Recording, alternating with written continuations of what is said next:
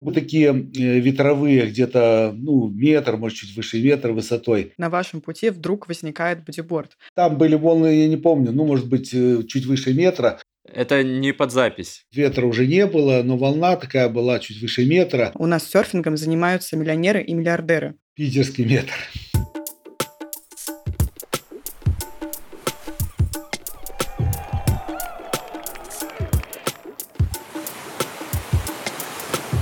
Привет, это Серфелла, первая российская СМИ о серфинге, субкультуре, индустрии и людях на волне. Мы, Даша и Егор, ведущие подкаста и райтеры одноименного телеграм-канала. Здесь мы обсуждаем значимые события, новейшие разработки, бизнес-кейсы, а также исторические, культурные и философские вопросы серфинга. В эфире 16 выпуск первого сезона Серфеллы, и мы рады приветствовать наших слушателей. Сегодня у нас в подкасте гость, благодаря которому сотни людей в Петербурге регулярно бросают работу и все важные семейные и личные дела, и в день прогноза устремляются серфить на местные споты. Он – основатель первой школы по серфингу и первый председатель регионального отделения Российской Федерации серфинга в Санкт-Петербурге. За глаза его называют динозавром и патриархом питерского серфинга. Настоящий олд субкультуры, без которого не представить себе, как сформировалось самое большое сообщество серферов в России. Просим любить и жаловать. Леонид Литвинов у нас в гостях. Здравствуйте, Леонид. Рады приветствовать. Здравствуйте, приветствую всех э, слушателей, всех э, любящих серфинг и э, сочувствующих.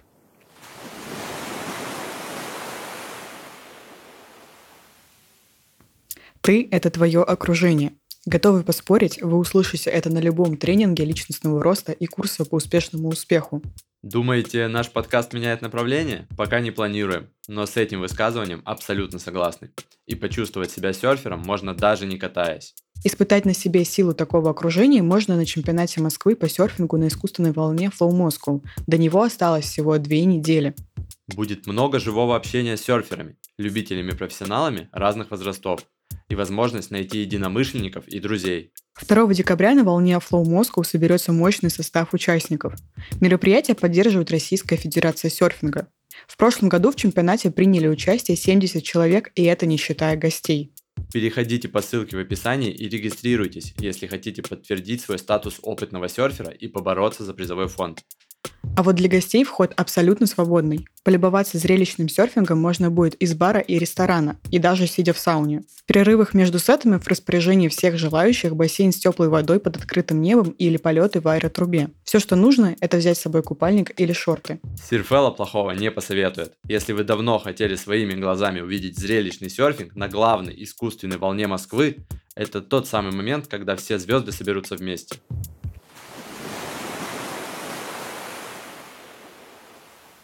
Леонид Васильевич, сразу скажем, и я, и Даша в разное время, независимо друг от друга, брали у вас прокат э, снаряжения в Санкт-Петербурге. Да, это было пару лет назад, кажется, в ноябре, примерно в такое же время а, на батарейной бухте. Мне кажется, туда тоже весь Питер приехал, и мы тоже из Москвы на пару дней решили сорваться под прогноз. И это был мой первый серфинг такой а, самостоятельный, но было здорово. Я очень вдохновилась атмосферой, которая находилась на вот этом питерском споте, как все дружно в этом лесу сосновом. Да, мой тоже первый серфинг был на вашем снаряжении. И спасибо за это. Рад, рад, рад всех видеть москвичей. Редко приезжают. Там много серферов, но приезжают редко. Но есть такие, которые приезжают даже на машине почти на каждый прогноз. История вашего серфинга началась, внимание слушателей, в 1988 году, и в ней фигурирует, как мы знаем, надувной матрас. Расскажите подробнее об этом случае, пожалуйста. Ну да, было такое дело недалеко, в принципе, от нашей границы. Это вот буквально река Псоу, вливается в Черное море. И в устье реки, как правило, образуются такие вот э, песчаные банки. Мне удалось половить хорошие волны, а было это такое типичное для Черного моря. Сперва гроза, дождь. Э, у нас река эта Псова вышла там практически из берегов. Такой шторм конкретный был, длилось там буквально больше суток. И после этого вот оставался вот этот вот накат традиционный, когда еще там полсуток, а то и больше волны еще идут и постепенно уменьшаются, и была прекрасная погода. И тогда э, у нас были, естественно, вот эти только надувные матрасы. В общем, я взял матрас, заплыл, и там были волны, я не помню, ну, может быть, э, чуть выше метра, и было много пены, и, в принципе, пену на матрасе можно было ловить, и мне это понравилось. Я вот цеплялся за эту пену, ну, это как на бодиборде примерно. И она меня тащила там почти к берегу. В общем, такая была очень веселое развлечение. Ну, вот я, естественно, это запомнил. Если продолжать двигаться по спирали времени, то в 2002 году на вашем пути вдруг возникает бодиборд. В нашем восьмом выпуске подкаста с Никитой Авдеевым мы обсуждали этот вид серфинга, и Никита был категоричен. Он сказал, что это вообще не серфинг, и это противоречит, по его мнению, самой эволюции человека. А, мол, мы вышли из воды, точнее, выползли из океана на пузе, и нет смысла обратно заползать, лежа на доске. А, как вы можете прокомментировать его слова? Ну, Никиту я очень люблю, уважаю. Помню все его, так сказать, шаги становления. Э, что касается бодиборда, я так понимаю, вопрос в том, что когда я еще вообще к нему подошел. Вот начиная с того 88 -го года, я еще тогда принципе, может, даже серфинга нормального и не видел. То есть это все было, так сказать, по каким-то непонятным ощущениям. Но где-то уже к 2000 году, уже После просмотра, наверное, фильма «На гребне волны», который в 90-х вышел, естественно, я хотел кататься, как все нормальные серферы, на доске для серфинга. И я был в поездке на Северное море, это Дания. Там такой был отдых в коттедже в августе месяце на неделю. И пришел тоже небольшой шторм, были волны такие э, ветровые, где-то ну, метр, может, чуть выше метра высотой. Мы были там на машине, я проехал по побережью, кстати, там впервые увидел настоящих серферов. Мне захотелось тоже как-то ловить. И, ну, я, я не знаю, я уже, видно, знал, что такое бодиборд. Тоже ездил по магазинам и увидел какие-то бодиборды. Как казалось, это были детские. Ну, такие буквально там, я не знаю, там на 6, 7, 10 лет максимум. Я взял этот маленький бодиборд, купил, он был недорого, и пытался на нем ловить волны. Естественно, ничего не получалось. Э, волны почти все от меня уходили. Потом дальше, дальше. Следующая поездка была в Португалии. Тоже поехали мы туда на машине. Это такое было большое путешествие. У меня уже оформилось давно желание кататься на волнах. Я уже знал про Францию, знал про Осгар. Это мека европейского серфинга. Ага. Естественно, первым делом попал во Францию, ну, как раз-то по пути в Португалию, мы заехали в Осгар. Я купил бодиборд. Ну, в принципе, я знал, что на бодиборде можно ловить волны. Я его купил, ласты купил. Два дня мы там пробыли, покатался как смог. И поехали дальше уже в Португалию. И там в Португалии я катался. И в Португалии у меня уже такой был первый опыт более-менее такого качественного серфинга, когда я научился, допустим, проходить прибой. следующий раз я в 2005 уже году, опять же, во Францию целенаправленно приехал. Но это была осень э, начало октября. Серф-школа оказалась закрыта. Был штормовой день. Ну, то есть, э, большие волны ага. были, там, до 4 метров. Прокат, правда, работал. Я зашел в прокат, я взял лонгборд, hard, и пошел ловить с ним волны.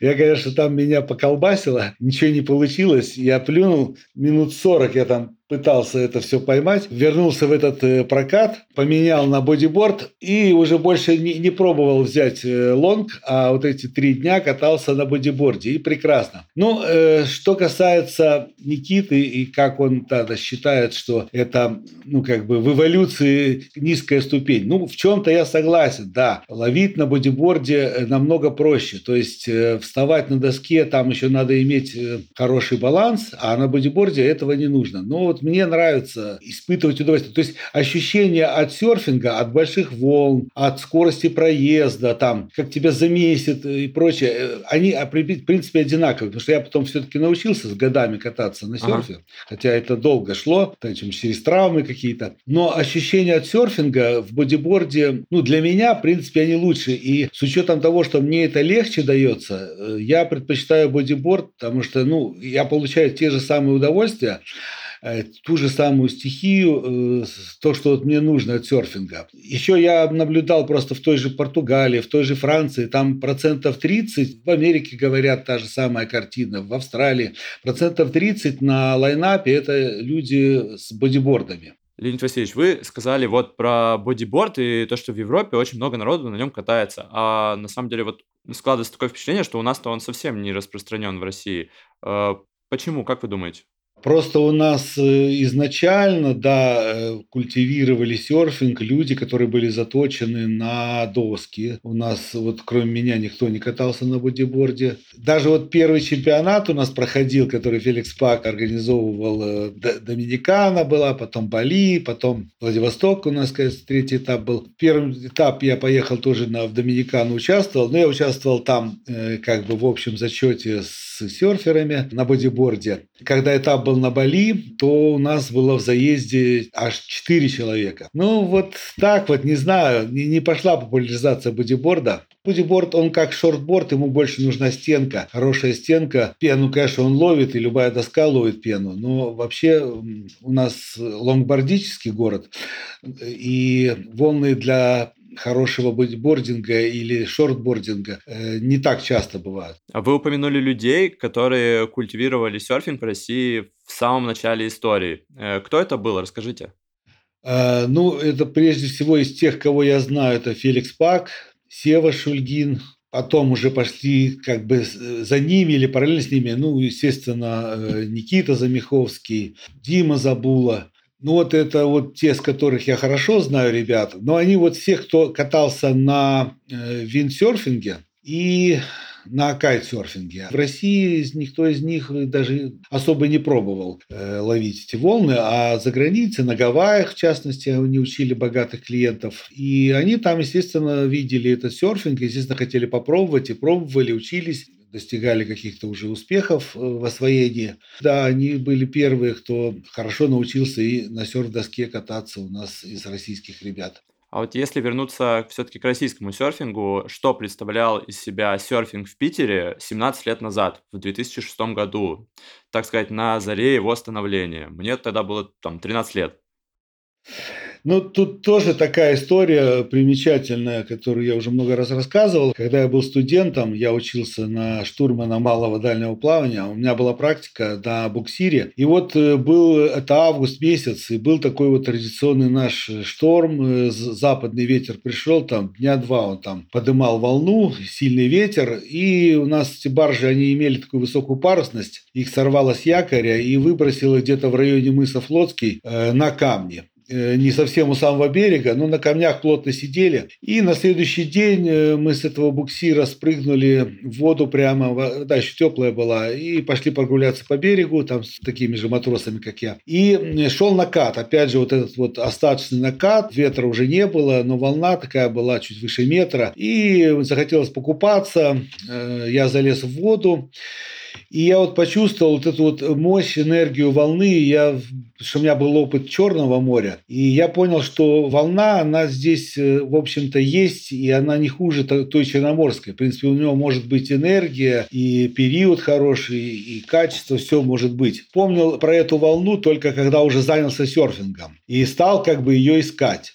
Э, правда, первый опыт у меня получился все равно в солнечном. Я всегда с собой возил уже в то время тот бодиборд, который купил во Франции. Он лежал у меня в машине, ласты. Тут я оказался в солнечном, когда там ветер стал раздувать волну. Я залез. Волна, может быть, тогда поднялась и не очень большая, ну, может, метр, э, чуть выше метра. Но я почувствовал, что она тащит, что я могу ловить волны, э, что даже можно уехать вправо-влево. Ну, и я тогда вот впервые тоже их разглядел в 2006 году, что, в принципе, их ловить можно. И уже э, это был где-то, не знаю, август месяц, а в сентябре опять же был такой шторм, и я понял, что да, надо ехать туда, где-то в район мыса Флотский, ловить те волны, которые я когда-то поймал. Почему флотский? Потому что ну, я уже карту изучил, я понял, что нужно искать что-то с берегом, который смотрит на запад, потому что ветер с запада, волна с запада. Я вот впервые, наверное, на этот мыс Флотский приехал на машине и увидел эти волны. Ну, то есть э, я приехал уже в конце шторма, то есть опять же шел накат, уже волны были небольшие. У меня, кстати, сохранились фотографии с тех волн, как я там пытаюсь их ловить. Ну, вот такая вот история была 2006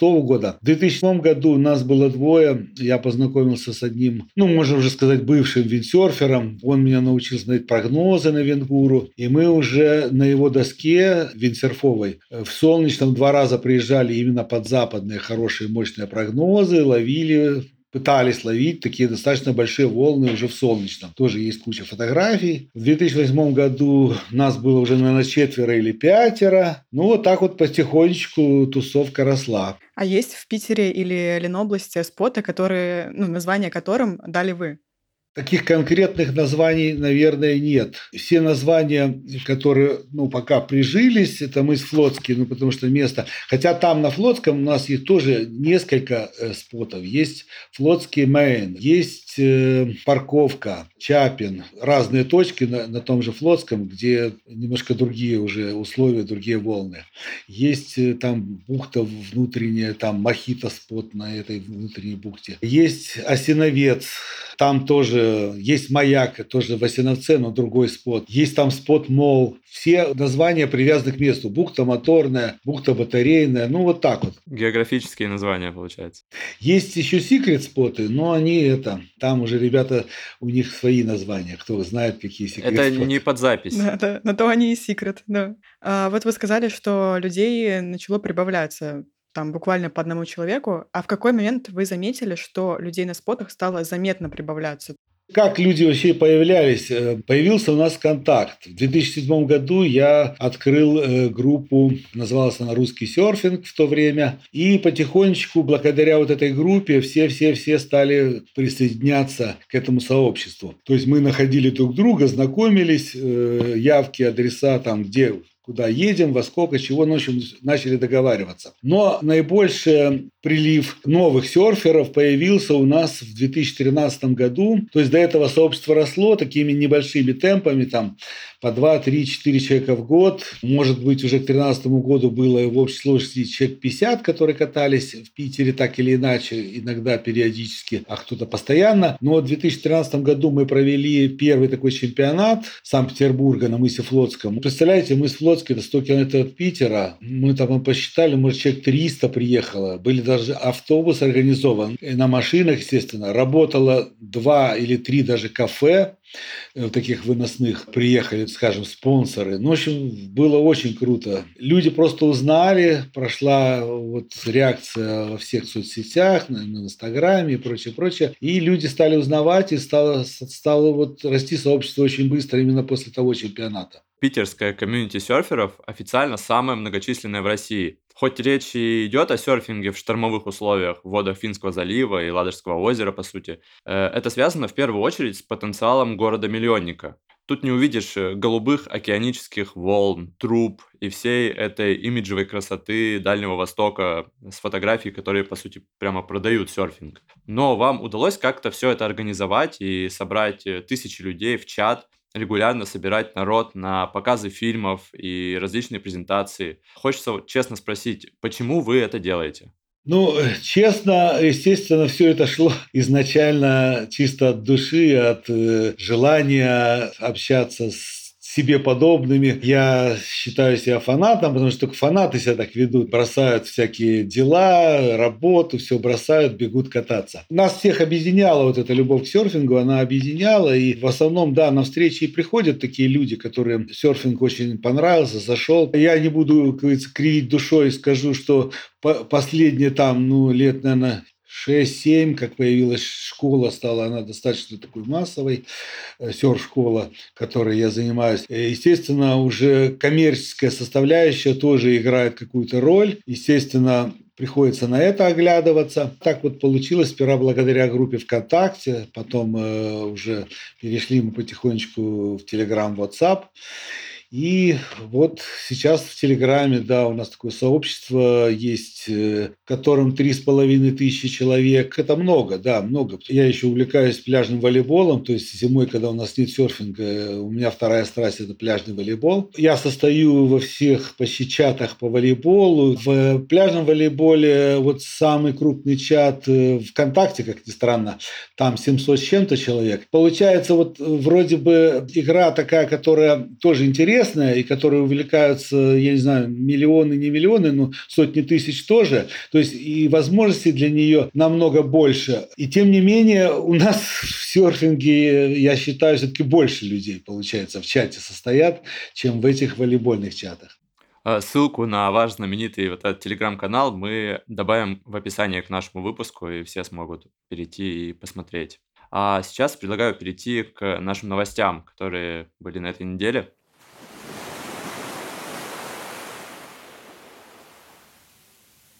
Самая горячая новость этой недели, конечно, о запуске новой крутой волны Келли Слейтера в Абу-Даби. Она поистине огромных масштабов. Бассейн Келли Слейтер Wave Company в Объединенных Арабских Эмиратах начал свою работу в рамках приватных сессий. Ходят слухи, что Стефани Гилмор, Габриэль Медина, Филиппе Толедо уже протестировали самую длинную в мире искусственную волну.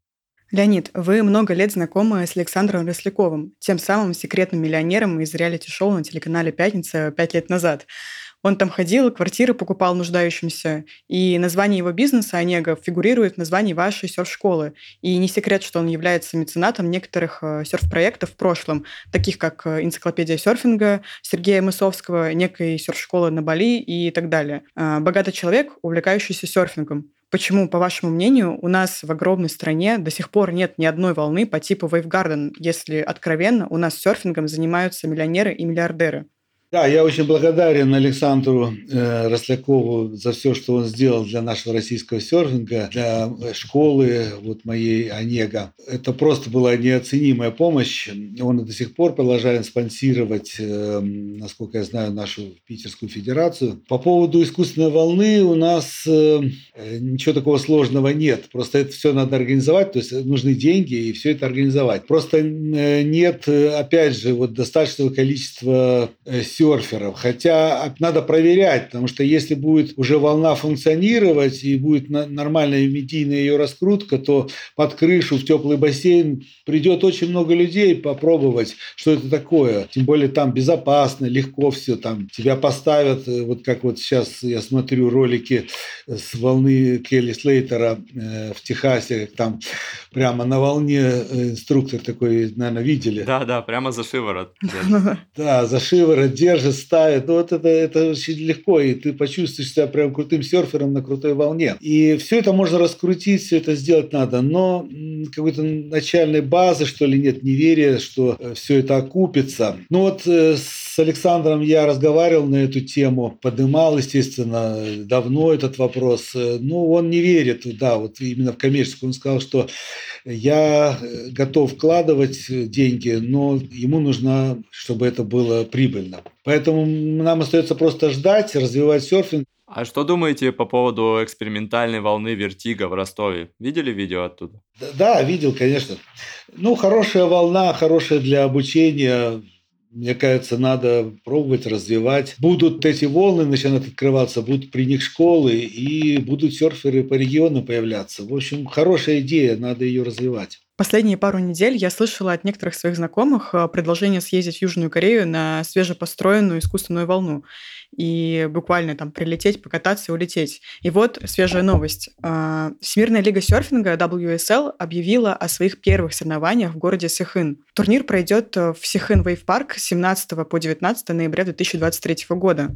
В рамках открытого турнира состоятся соревнования Qualifying Series 3000 и Longboard QS 1000, в которых участники попытаются квалифицироваться в серию Challenger и мировой Longboard Tour 2024 года. Скорее всего, в квалификационной серии смогут поучаствовать и серферы из России. Недавно на QS 3000 в Сиаргао, например, участвовал тот же Никита Авдеев. Леонид Васильевич, вы следите за нашими серферами, которые катаются не в России? Да, конечно, слежу и слежу за всеми выступлениями того же Никиты, и смотрел э, пару хитов его в э, Сиаргао. Сам бывал там э, на этой волне и не раз. Ну, в общем, молодец он, да, он боец такой настоящий, спортивный человек, который хочет добиться чего-то в спорте. Ну, вот я вот такой же по духу. Мне уже, как-то поздно чего-то добиваться, но если бы я был моложе, я бы, наверное, сейчас, не знаю, там рвал бы и метал бы. Молодец Никита, молодцы все остальные наши, кто вот сейчас Тася Беляева, знакомая мне девочка, победила на Бали Так что поздравляю тоже ее. Ну, и со всеми слежу, кто у нас, э, скажем так, имеет какое-то отношение к России и выступает и где-то чего-то добивается или просто выступает. А вот во Владивостоке вот-вот начнется Cold Water Cup, и там призовой фонд 200 тысяч рублей и заявка на соревновательный тур по России. А вы следите за мероприятиями, которые проходят у нас на Дальнем Востоке и вообще вот за всей этой дальневосточной историей? Да, я регулярно читаю, во-первых, ваш канал, э, все новости в курсе. Подписан, естественно, на канал э, Cold Water Cup. Даже было у меня мысля, может быть, поехать, э, просто покататься, понятно, на бодиборде, естественно. Но пока что-то не решился. Я, я удивляюсь, как им удается так мощно прокачивать э, соревновательную часть. Вообще вот приморским ребятам, Приморский край, Владивосток, э, федерации их устраивать по 6 соревнований в год, кубок, чемпионат по всем видам. Молодцы, молодцы, э, очень хорошо идут. Леонид Васильевич, вы были первым председателем Санкт-Петербургского регионального отделения Российской Федерации серфинга. Расскажите про тот период. Почему решили отойти от руководства отделением? Ну, у нас все получилось достаточно плавно. Вот я же говорю, еще в 2013 году Расшиваев, Олеся Петрушева, я были главными организаторами вот того чемпионата. И потом у нас были еще чемпионаты. Когда Сергей Расшиваев зарегистрировал Российскую Федерацию серфинга в Минюсте, мы зарегистрировали здесь, в Питере, э, Федерацию серфинга. Два года я был председателем. То же самое мы все делали, что и раньше. Правда, у нас все хуже получалось. Суть в том, что нужны деньги. Деньги нужны. Для этого нужны спонсоры. Спонсоров надо искать. Для этого надо работать в этом направлении. Должен быть человек э, свободный, который может э, постоянно этим заниматься, искать спонсоров. Потому что на энтузиазме, на голом, как мы вот эти два года работали, долго не протянешь. Поэтому сейчас у нас все стало только хуже в плане организации соревнований, потому что, опять же, все упирается в то, что Олеся вот одна работает, естественно, она ничего не может сделать толком. Надо, надо, надо искать человека, который займется капитально федерации. Питеру надо выходить на первые места, потому что у нас действительно город-миллионник, и мы можем задавать тон всей России. У нас есть и волны шикарные, батарейные прежде всего. Можно проводить очень шикарные соревнования, но надо заниматься этим. А кто может э, в теории стать президентом, по вашему мнению? Как бы желающие есть, но его э, не все наши лица, принимающие решения в серфинге, воспринимают всерьез. Я, я считаю, что он может. Человек, который возглавлял э, федерацию другого вида спорта, имеет большой опыт, у него есть деньги, у него есть желание, у него есть идеи, все есть. Вот, это вот один из кандидатов. Также другие кандидаты, я не знаю, тут может быть магазин «Анкер», мог бы заняться этим, потому что и у него специализация серфинга. Удобнее тем заниматься, у кого бизнес так или иначе связан с серфингом. А имена мы не раскрываем, да? Я думаю, что сейчас, может быть, рано называть фамилии, потому что, э, может быть, и зимой это что-то решится в этом плане. Ну, Питерскую федерацию однозначно надо реанимировать. Она, это, к этому пришли все уже. Мне вот предлагают тоже вернуться на этот пост, но я не готов, потому что у меня нет таких возможностей. Ну, нужен человек, который обладает возможностями. Вот этот человек, э, про которого я говорил, он готов свои деньги вкладывать и серьезные деньги. А, кстати, одиннадцатый выпуск нашего подкаста с новым президентом Российской Федерации серфинга Александром Вайнштейном входит в топ-3 по прослушиваниям на всех площадках. Как э, вы оцениваете текущие результаты господина Вайнштейна по работе с соревновательным серфингом, олимпийской дисциплины все-таки за прошедший период? Чемпионат России по серфингу особенно? А, ну что, результаты достаточно хорошие, хорошие результаты. А сейчас я вижу э, какой-то положительный сдвиг есть. Мне очень понравилось, как прошел чемпионат в Калининграде. Я его очень подробно смотрел, у меня было время. Сахалинский чемпионат урывками посмотрел. Очень все хорошо. То, что вот трансляции идут э, с комментаторами, это вообще прекрасно. Такого раньше не было. Как вот сейчас это все организовано, это лучше, чем было раньше. Поэтому мне очень понравилось. И я думаю, молодцы они на верном пути. Желаем всяческих успехов успехов дальше. В финале нашего разговора, до того, как мы предложим вам блиц из 10 быстрых вопросов, позвольте спросить, Что такое питерский метр? Питерский метр – это такой очень часто встречающийся размер волны. В принципе, когда выше метра, это ну, не то что редкость, но уже такой достаточно хороший прогноз считается. А то, что вот до метра, это вот достаточно часто бывает. Поэтому вот так вот прижилось, что в Питере в основном метр – это такой самый частый размер волны, поэтому у нас на лонгборде хорошо кататься. Отлично. Тогда наш фирменный блиц Напоминаю, можно будет выбрать только один ответ, долго не раздумывая. Готовы? Да, готов. Бодиборд или САП? Бодиборд. Питерский метр или честный метр? Питерский метр. Батарейка или солнечная? Батарейка. Декатлон или спортмастер? Декатлон однозначно. Windy или Magic Seaweed? А теперь Surfline получается. Windy. Чемпионат России по серфингу или чемпионат России по волейболу? По серфингу. Председатель серф-федерации или председатель на споте? Председатель на споте. Локалы или гости северной столицы? Локалы. Прибой или путь за мечтой? Прибой. Хобби или бизнес? Хобби. Это был Леонид Литвинов, родоначальник питерского серфинга и один из пионеров серфинга в России.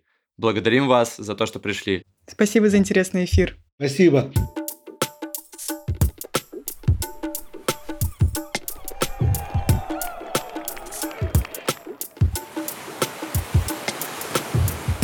Вами был подкаст Серфелла. Слушайте главные новости о серфинге в России и мире каждую пятницу на всех платформах. Ставьте звездочки в Apple Podcast, сердечки в Яндекс Музыке, подписывайтесь и оставляйте отзывы в комментариях. Всем пока!